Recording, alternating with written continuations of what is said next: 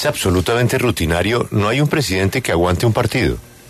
Ninguno. No, no, Siempre no, lo van a chiflar, lo van a criticar. Fue contra Escafe el partido pasado o contra Venezuela. No, No, me acuerdo si fue contra Uruguay o contra Venezuela, pero también. siempre.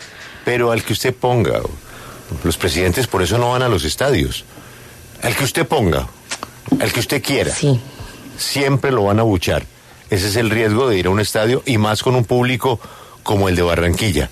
Lo grave es molestar a una menor de edad o a una mujer Exacto. que no tiene absolutamente nada que ver con las políticas del gobierno de su padre. Es que tiene 15 años, Juan Pablo. ¿Y es que tiene la culpa de qué? ¿Y por es qué que- molestarla a es ella? que- es que ¿Por ahí qué? es donde, donde de repente, eh, y por eso nuestro tema del día, lo- la oposición se equivoca, porque es que uno no tiene por qué emprenderla con un hijo menor de edad de un presidente, el que sea, el que sea, si uno no está de acuerdo con la gestión del presidente, porque es que el hijo no es el presidente, el hijo no toma las decisiones. En este caso, la hija del presidente no es quien dice en casa de Nariño hagamos esto o lo otro. Eh, ni le recomienda al presidente, ay papi, yo quiero que hagamos tal cosa en tu gobierno. No.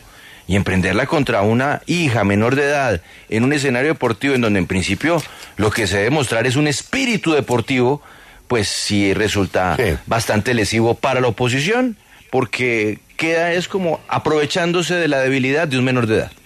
Y obviamente al verla a ella, pues se hicieron más duros los reclamos Claro. y las miradas a ella y obviamente la incomodaron y le tocó salir, irse y además que ella, ella tiene su personalidad, ella también reaccionó y Claro, pues, y- se, sintió muy mal. ¿no? Y se fue, y se fue. Pero, pero es que ahí es donde... Es que es nuestro tema del día, Julio. La oposición, ¿qué, qué papel, cómo lo debe jugar? Porque uno no está diciendo, oposición no hable, no diga, no se exprese. No. Pero emprenderla contra los hijos del presidente es, es eh, errar en el, en el objetivo y en el objeto. Porque la oposición es al presidente, no a su familia. Y lo del otro lado, ¿dónde está la tolerancia? Ahora resulta que una Ah, no. persona que sea considerada un obstáculo para la paz, A la cárcel. óigame, a la cárcel. Eh, que A la cárcel. Que eso, ¿Eso qué es? Eso, eso, eh, eh, eso se pregunta uno, ¿qué tan democrático es? un senador de izquierda. Ah, Cuando, cuando eh, se le obliga a la gente a tener que opinar a favor de. Punto.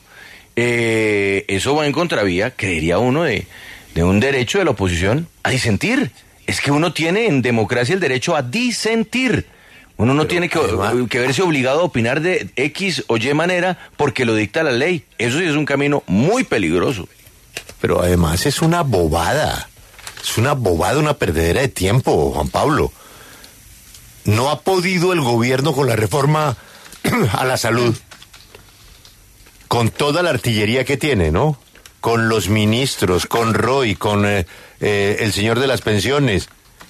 No ha podido con la reforma a la salud. Ahora usted se imagina quién le vota eso al senador Cepeda?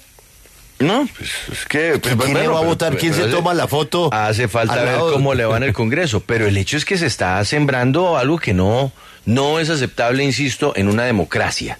En una democracia uno no le pueden dictar cómo debe pensar, bajo No, ninguna además- circunstancia.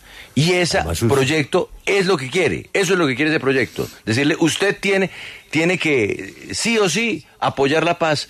Pues hombre, sí, uno, es innegable que todos debemos y aplaudimos la paz, pero uno no tiene que aplaudir a pies juntillas un proceso de paz, uno no tiene que decir, sí, sí, sí, sí, sí, todo lo del proceso de paz me gusta. Entonces imagínese, ayer, porque estábamos eh, entrevistando al eh, jefe negociador con las disidencias de FARC y cuestionando un documento que hasta el momento no ha sido público, entonces nos convertimos en enemigos y por ende podríamos ir a la cárcel. Estoy dando un ejemplo.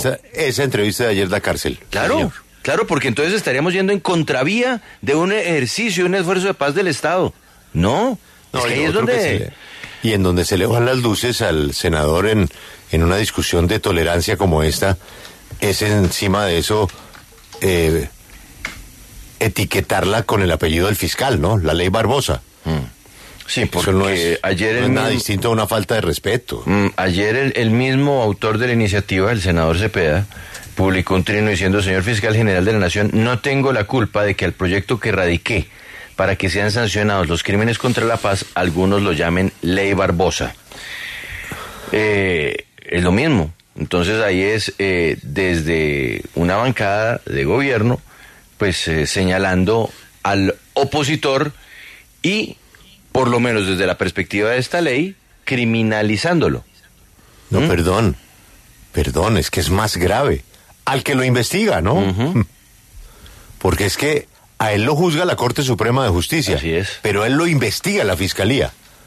Y un fiscal delegado ante la. Corte es el que lo empapela. Correcto. Entonces, imagínese usted. Después va a decir, ah, como yo me inventé la ley Barbosa, ahora, Ahora se van a vengar de mí. Mm. Sí, No, pero yo insisto, no es, no es de demócratas proponer una ley que le pone una mordaza a la opinión pública.